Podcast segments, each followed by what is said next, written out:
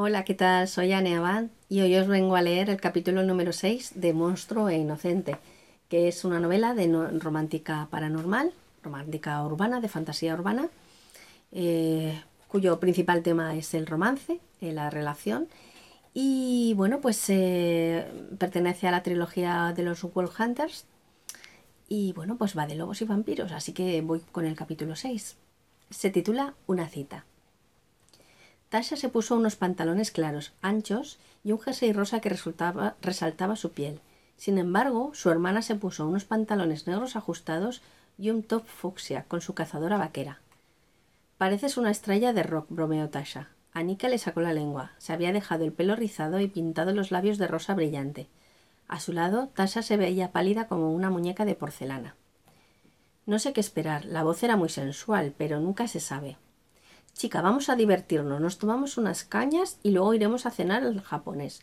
De todas formas, si el tipo te llevó en brazos al hospital, estará fuerte.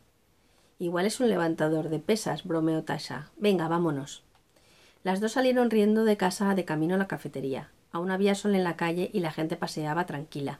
El tiempo era cálido para ser mayo, así que las terrazas de los paseos se habían llenado de familias. Mira, esa es la calle donde vi al perro gigante. Tasha señaló la calle. A la luz del día solo era un callejón algo sucio, nada más.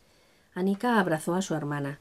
No les tenía mucho miedo a los perros, pero para desmayarse el susto debió de ser tremendo.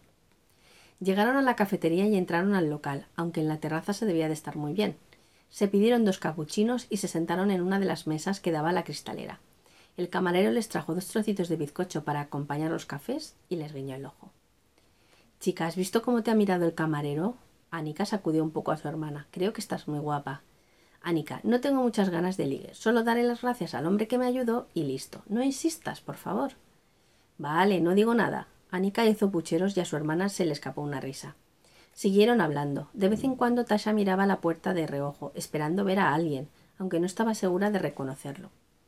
Seguían comentando acerca del trabajo y de las noticias de la semana cuando hubo un silencio general en la cafetería. La puerta se había abierto y dos hombres casi iguales estaban entrando. Anika, que los vio llegar en primer lugar, le dio un codazo a su hermana, que casi le hace tirar el café. Antes de que le diera tiempo a volverse, los dos chicos se acercaron a ella. Hola, Tasha, soy Andrew. ¿Qué tal estás? Tasha se sonrojó al ver el hombre. Era el mismo que le había preguntado en la calle, el mismo que había visto por la mañana en el callejón. Esto comenzaba a resultar sospechoso.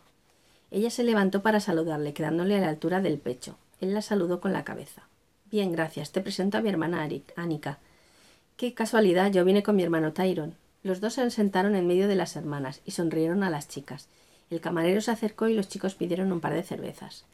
Bueno, ante todo, Andrew, quiero darte las gracias por salvarme en el callejón. Me gustaría saber, ¿cómo ahuyentaste al perro? ¿Un perro? Tyron miró a Andrew aguantándose la risa. Sí, vi un perro muy grande que se acercó. Fue muy raro. Había algo delante de mí, una cosa deforme, no lo sé. Y el perro saltó y me golpeó. Me quedé atontada y luego vi que el perro me miraba a los ojos. Andrew se movió inquieto y Tyron se mordía el labio disimulando.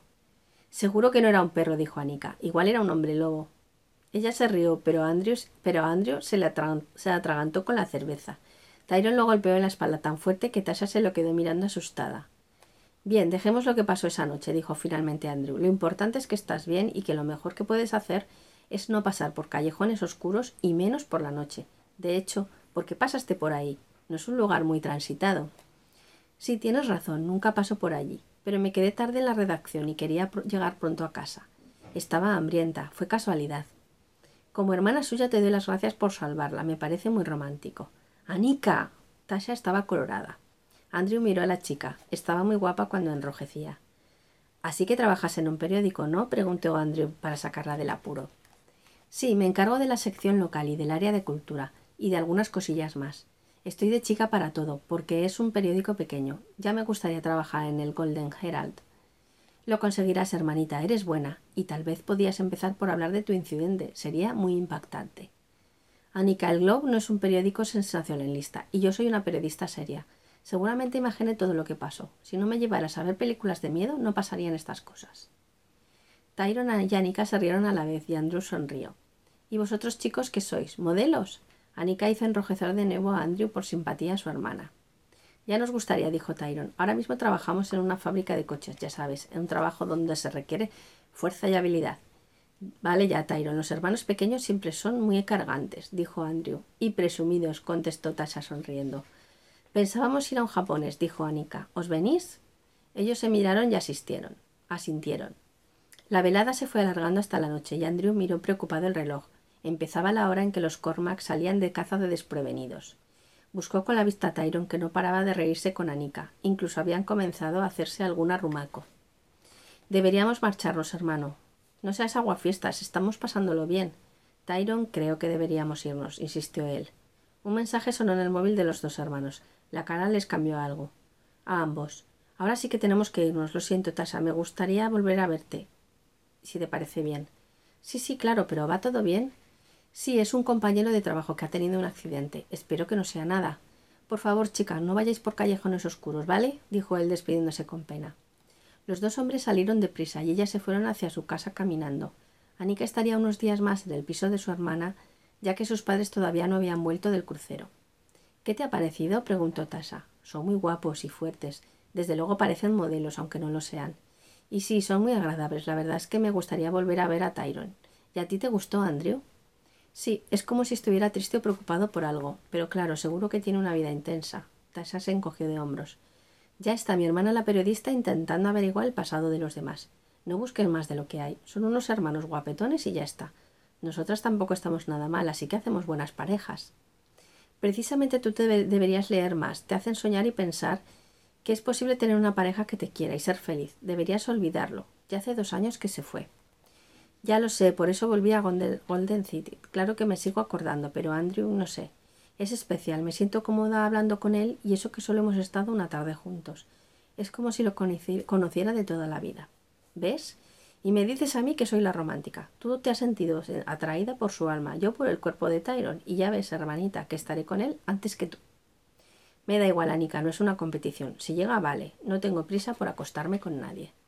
Las chicas entraron en el portal sin problemas.